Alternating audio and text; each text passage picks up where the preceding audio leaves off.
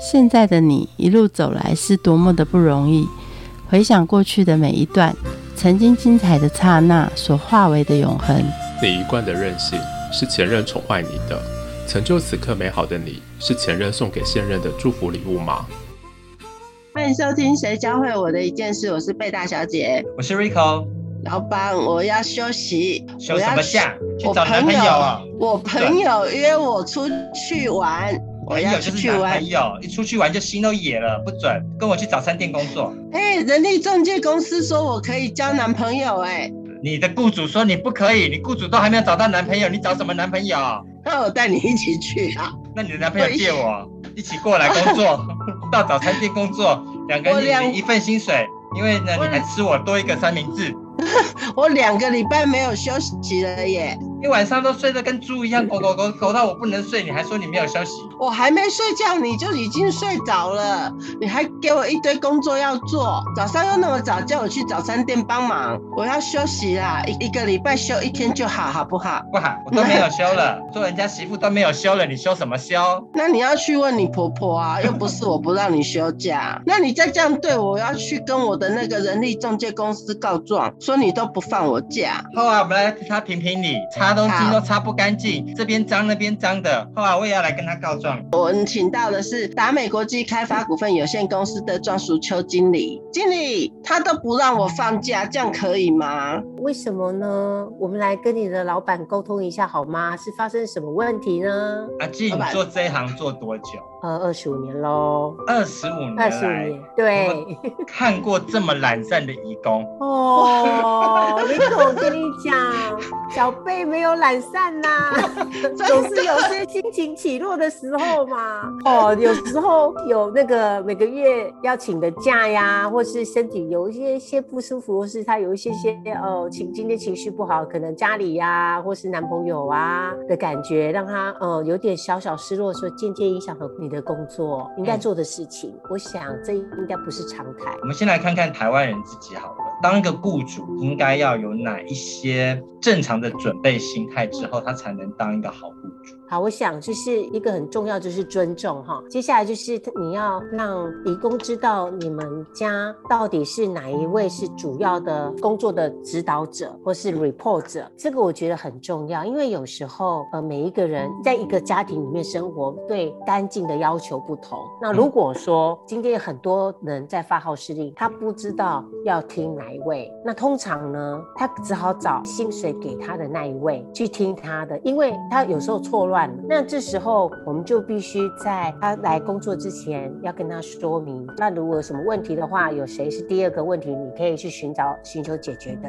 我觉得这个定位很重要，因为他们不会有受到这个接收指令是有错乱的。因为通常会有说阿妈叫我这样做啊，可是阿公又很生气呀。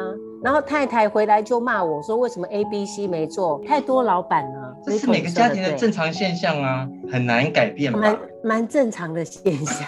但义工也很聪明，他们知道怎么样去解决，或者是一个一个状况，我们都会事先跟雇主做一个沟通。这个是进来的时候，我们会根据这个家庭的状况，然后跟家庭的主要就申请者他去做说明，一定要有个比较直接的对应的窗口，而不是让他有太多复杂的窗口，这样反而他都做。不好也做不到，没有办法达到雇主的需求和要求。这是刚刚谈到的是家庭式的雇主啊，还有工厂式的雇主呢。工厂式雇主通常在生产线上面，他们都知道是主要的第一线的 leader。那在宿舍面呢，你就要通常都是人事主管这边要去做宿舍管理。通常这个生产线会遇到问题，都是义工会觉得台湾人讲话很大声哦，我每天都被骂，不知道为什么每天都要被主管骂，生产线我哪里做不好？这样的现象是普遍是有存在的。然后有些工人他会在生产线上面，他适应这个生产线之后，他表现。很好，但是在宿舍上面呢，他就会去尝试要突破一些规定，那这些规定呢，就会造成人事单位管理提供的一个困难。那这时候呢，生产线和制造单位就会有一个最后的裁决单位。那通常这个裁决单位通常也都是人事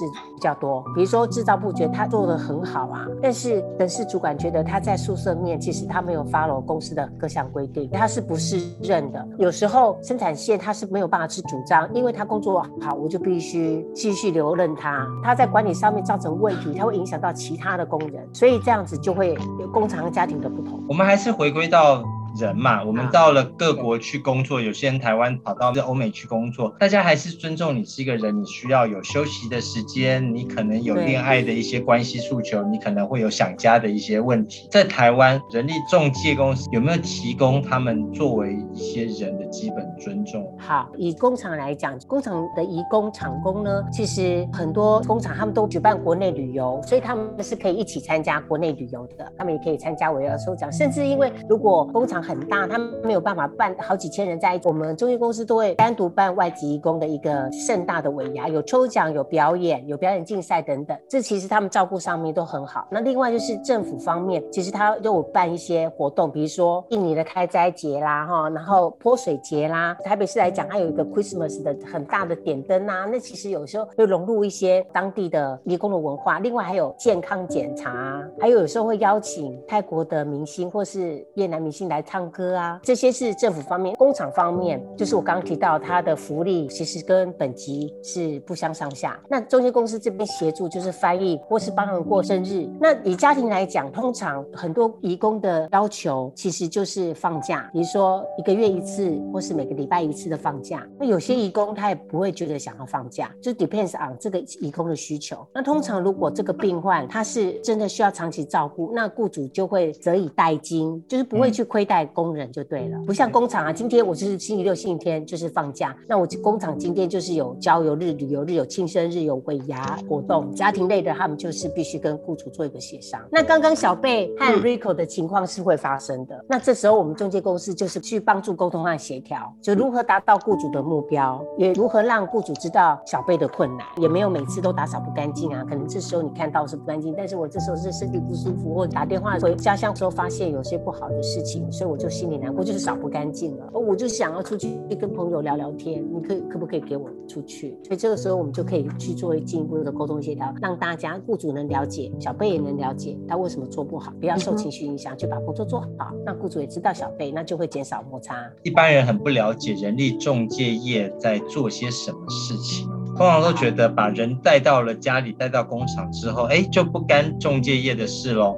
那刚刚有谈到说，其实还是会介入来协调这些纠纷，或者是补助他们的可能无法说出来的心愿。大概说一下人力中介业在这个前中后有哪些服务。我不知道别家中介公司，但是我们可以做二十五年，而且凭借年年都是 A 级，就有它不同反响的地方。只要你想到啊，出生不在这里，死亡我们要帮忙，你所有想到东西我们都会协助。食衣住行娱乐，我们真的是 total solution。有一个义工，他其实是得了血癌。他其实年轻，雇主这方面也觉得他的病假已经请到劳动基准法极限了，我们就一起协同菲律宾办事处来一起照顾工人。那时候我去医院，我跟他鼓励，我是说我以前也是重大伤病患者，我也曾经跟死亡就是这样接触到了。但是我觉得我有个信念，就是只要我有那个勇气，就一定会再站起来。所以我们的公司的同仁，不管是翻译或是我自己到医院去探望他，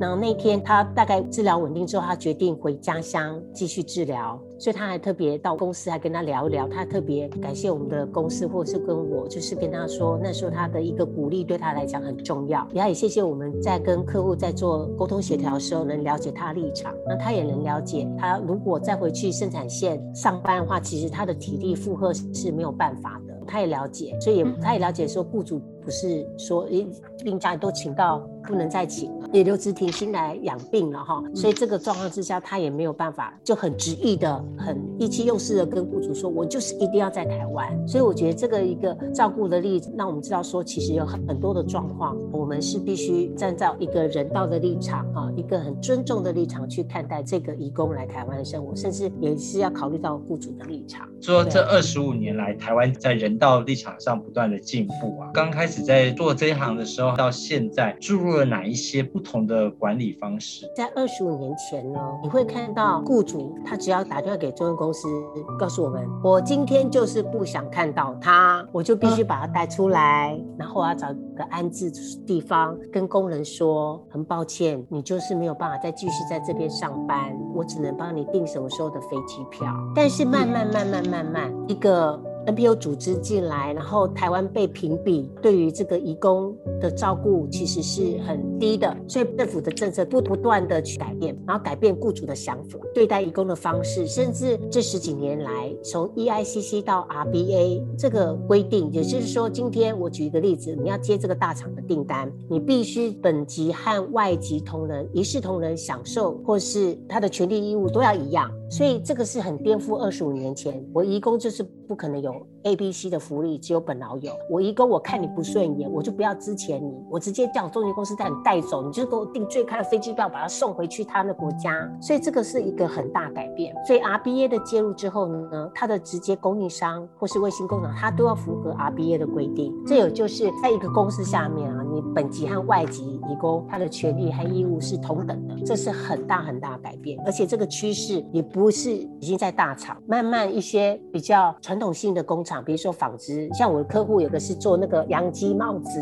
他也是一样要受 audit，可是他工厂有很大，他没有上柜，也没有上市啊。这个一个 trend 已经很久了，而且慢慢在一个传统型的厂商里面，他也必须符合这个规定。另外就是政府机关也办了很多移工的活动，雇主方面呢也会办一些，就是他们服委会应该办的活动。那你对台北车站，他们本来是一个文化聚集地，现在有些人是因为为了要环境整洁或者是形象问题而取消了，是怎么样的看法？你仔细去探索，我们讲文化的什么地，我真的不以为然。如果你仔细去看，他们真的很多时间是坐在那边聚集，然后只有比如说吃东西而已。如果我们台北市政府，它可以设立一个地，真正一个文化聚集地、功能聚集地方，它是可以有不同国家的表演性，或是举办一些活动，是一个固定场所，你就不会觉得一群人坐在台北火车站那个地方只是聚集在边，坐在地上聊天。那是我没有看过，我不晓得哎，这我觉得这个是很很 weird 的。你你懂我意思吗？那那个不是真正在对待义工，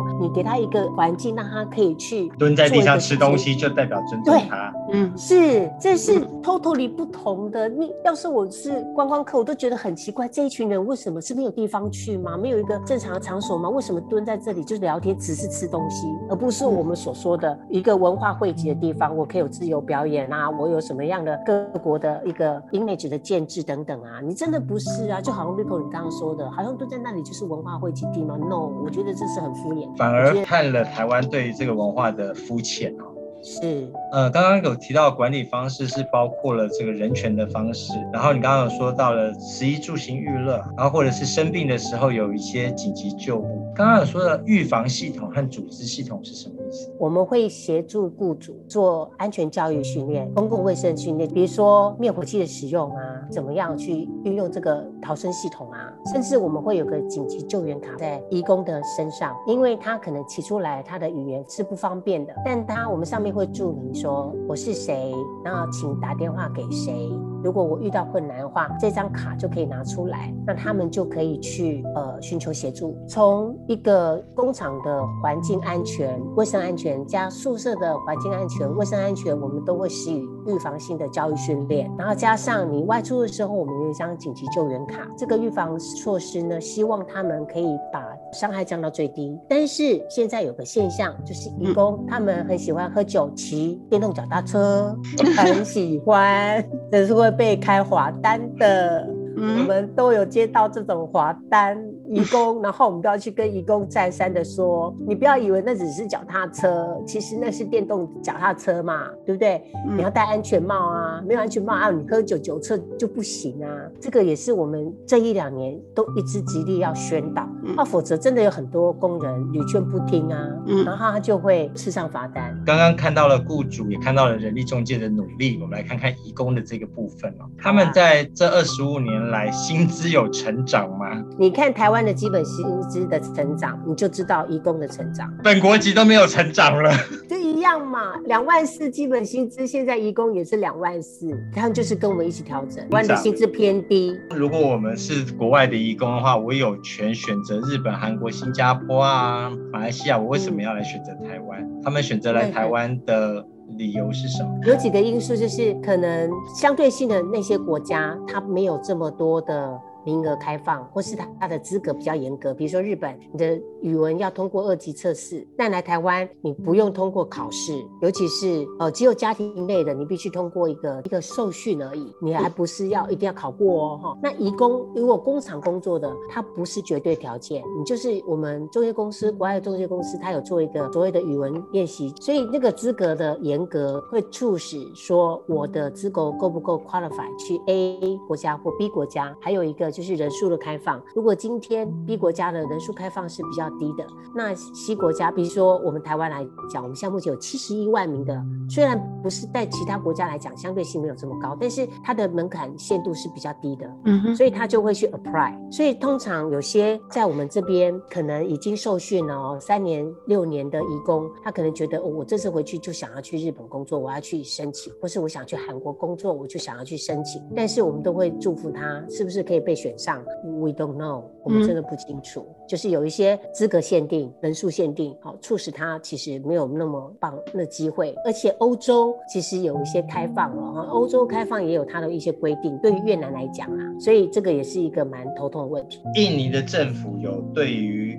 台湾很多的不满，所以禁止印尼移工输入。嗯，印尼的状况有，但少了一点。但是菲律宾比较比较比较会做这种，嗯，海上事件呐、哈，中国事件呐、或者是断航事件等等啊，哦，这些有时候是那个政治因素导致冻结。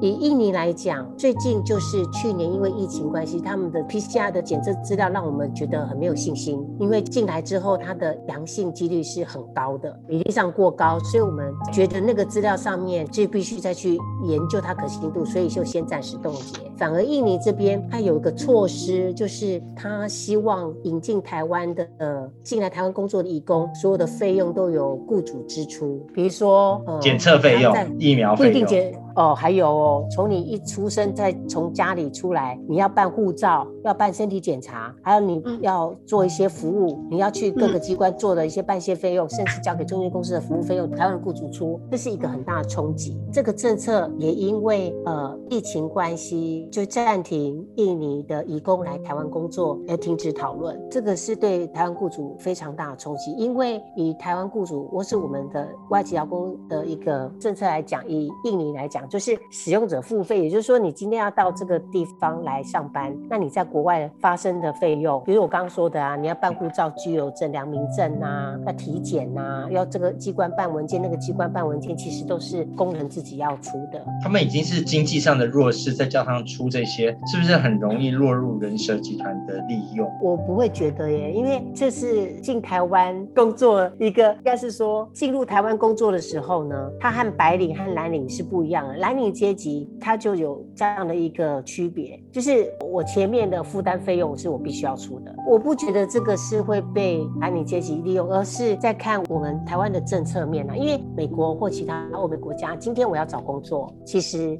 我的费用，recruitment 的费用其实都是雇主出。如果我今天要在美国这家公司，我是不用出到一些钱的。但是这个是表面上还有很多 under table 的事情，比如说我如果想要取得美国的绿卡，那这家公司可能跟我谈判，但是有些费用是因为你要取得绿卡，所以我让你 apply 的话，那有些费用你要出。但是我们这个不谈之外，因为每个国家的 culture 不一样，它的经济活动不一样，或是它的商业模式不一样，凡是要来台湾上班的蓝领移工，他都必须去支付他在那个国家发生的费用，而不是由雇主出。虽然菲律宾劳工局有规定，其实不管蓝领或白领，你都必须是雇主支付他所有的搬件费用，但是在台湾就是有 exception。对于台湾的这个方面来讲，我是比较不认同会被人蛇集团去利用。刚刚有谈到说，在台湾的种种的条件之下，移工是属于低入门槛就可以进来的嘛？那也就是说，台湾选择到的义工其实是被日本、韩国挑剩下的。也不完全是啦，因为以日本来讲，它很多是服务业为主，当然也有工厂服务业居多。它其实它必须要通过某种程度的检测，你才有办法进去日本上班嘛，哈。所以我我反而觉得是一个时代的变迁。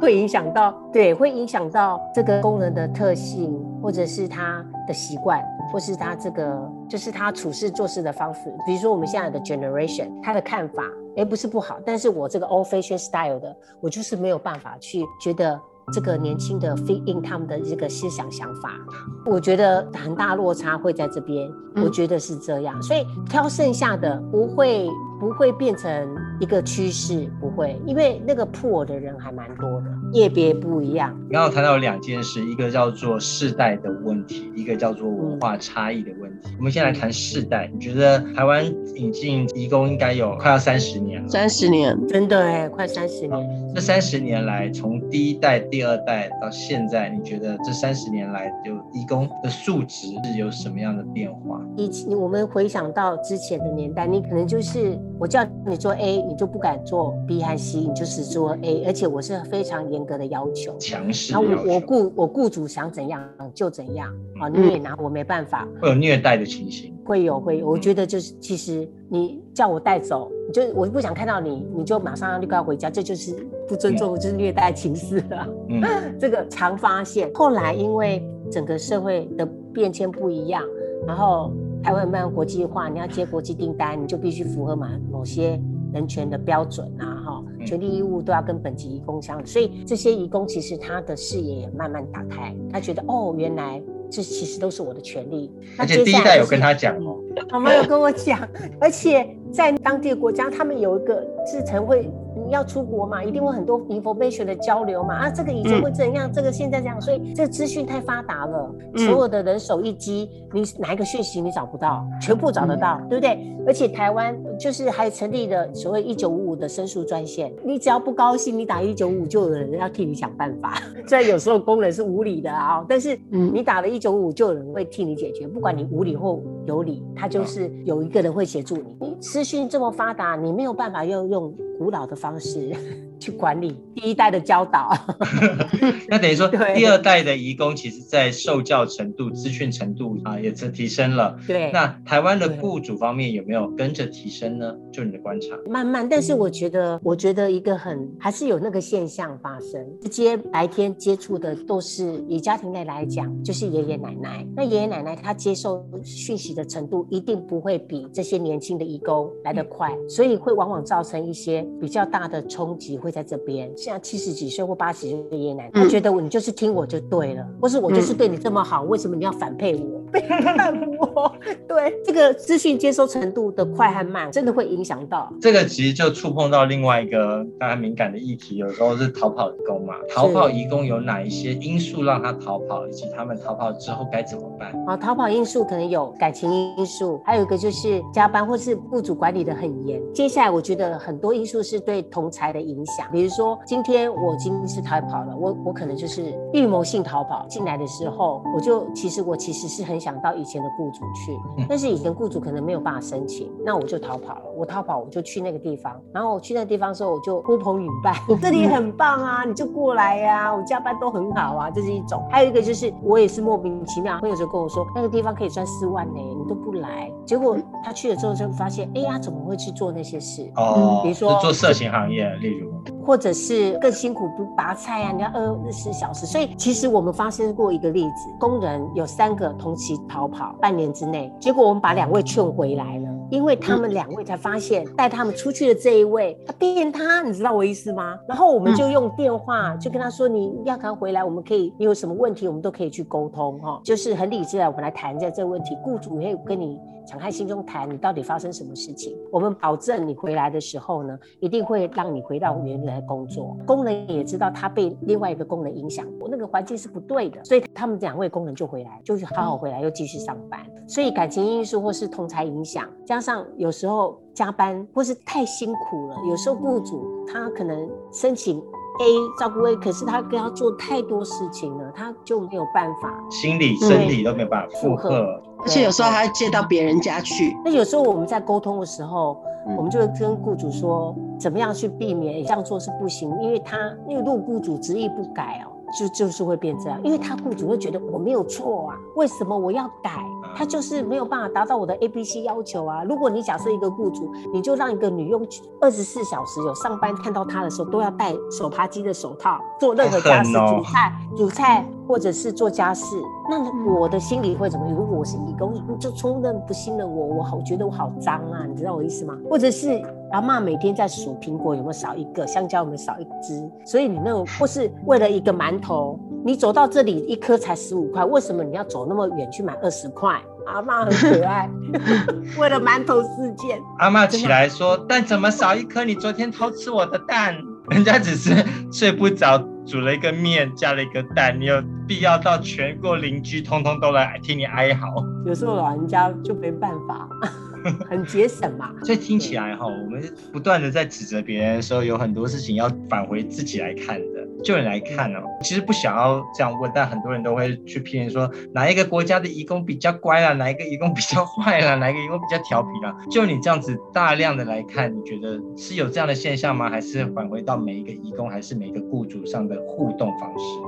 我觉得是他出来工作的人民，他的教育的程度，哈，还有一个他适合在哪个工作职场上面反映的结果。比如说，今天我是菲律宾籍，那我就是不想讲中文呐、这个不想讲中文或学中文，这是这普遍现象。但是雇主呢，就偏偏要我讲，那我就不讲，那我就被冠上我不服从。印尼来讲，哦，我学中文很快啊，但是我就是没有办法做工厂，就是没有我看办法韩版呐，他比较哎笨。对对那所以他就会 category 就会被挪到做家庭类，但是他家庭类就就照顾得很好啊。那因为菲律宾其他受教育程度比较高，所以呢他会争取他应该有的权利，比如说我就上班到八点哦，嗯，拜拜。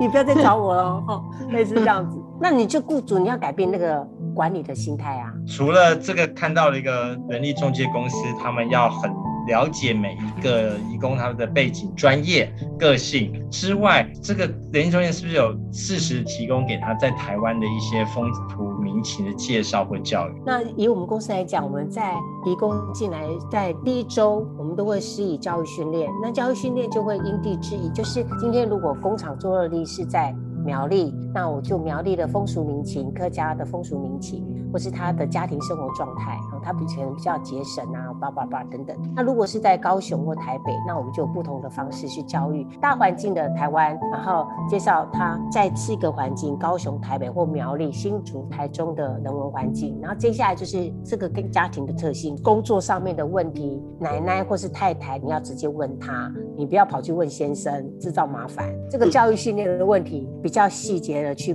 让他知道。那但是千万不要想，我讲一次你怎么还记不得？怎么可能？是不是？所以要有耐心。嗯讲两次记不得是正常，讲三次记不得也是正常。不要觉得他讲三次就一定会。有人听完之后，八达耳机说那家好恐怖哦，帮我换另外一家。他们有这样的权利可以换雇主吗？可以可以，他们嗯可以提出来说我要转换雇主。嗯那这个雇主就会去跟他协商。有几种状况就是中途转解约。如果我今天在 A 家庭上班，我没有做满三年，我要中途解约，那我就必须跟雇主协商说为什么解约。那雇主要同意，就是协商啦。那如果是契约期满，我就本来就可以转换，对我本来就可以转换雇主。还有一些是受到不正常的呃虐待情事啦，或是呃性侵，这样、嗯这个也是可以直接转换。哦，官场歇业也是。二十五年来经验，你觉得如何要创造三赢？呃，我觉得最重要就是一个尊重。就如果你能了解这个国家文化的 culture，那工人也可以了解这个台湾普遍，比如说生产线或是人资主管他们的特性个性，还有我们中间公司实质的辅导，一个尊重哦。我不是因为要拿到客户的订单，我就一面偏向客户。哦，我会取得一个平衡。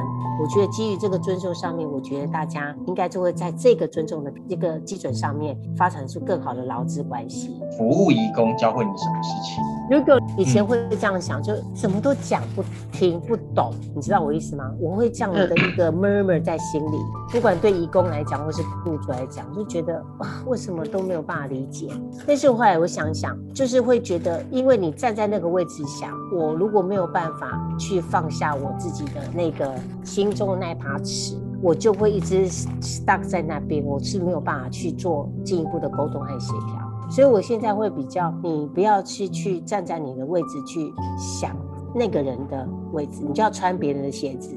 你穿上别人的鞋子之后，你就知道他那条路有多难走，那你就会比较可以去达到一个沟通的这一个平衡，就是雇主也满意，雇义工也满意，设身处地去想这件事情。谢谢，谢谢你们。OK，拜拜。节目的最后，一起来听黄伟晋带来的《我还是一个人》。我们下次见，拜拜。别在意我偶然失散。有些情绪躲不开，不能是最擅长伪装的，就回到我的世界，一如往昔。如果能再次选择，你还是最重要的。突然的一种感觉，不是追悔，我还是一个人，坚强的一个人，讲不听也要爱着，就算错了那又如何？就这样一个人，没什么能失去的。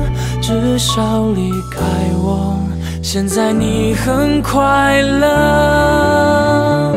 成不成的想潇洒，等孤独被包装，仿佛像安慰一样给我力量。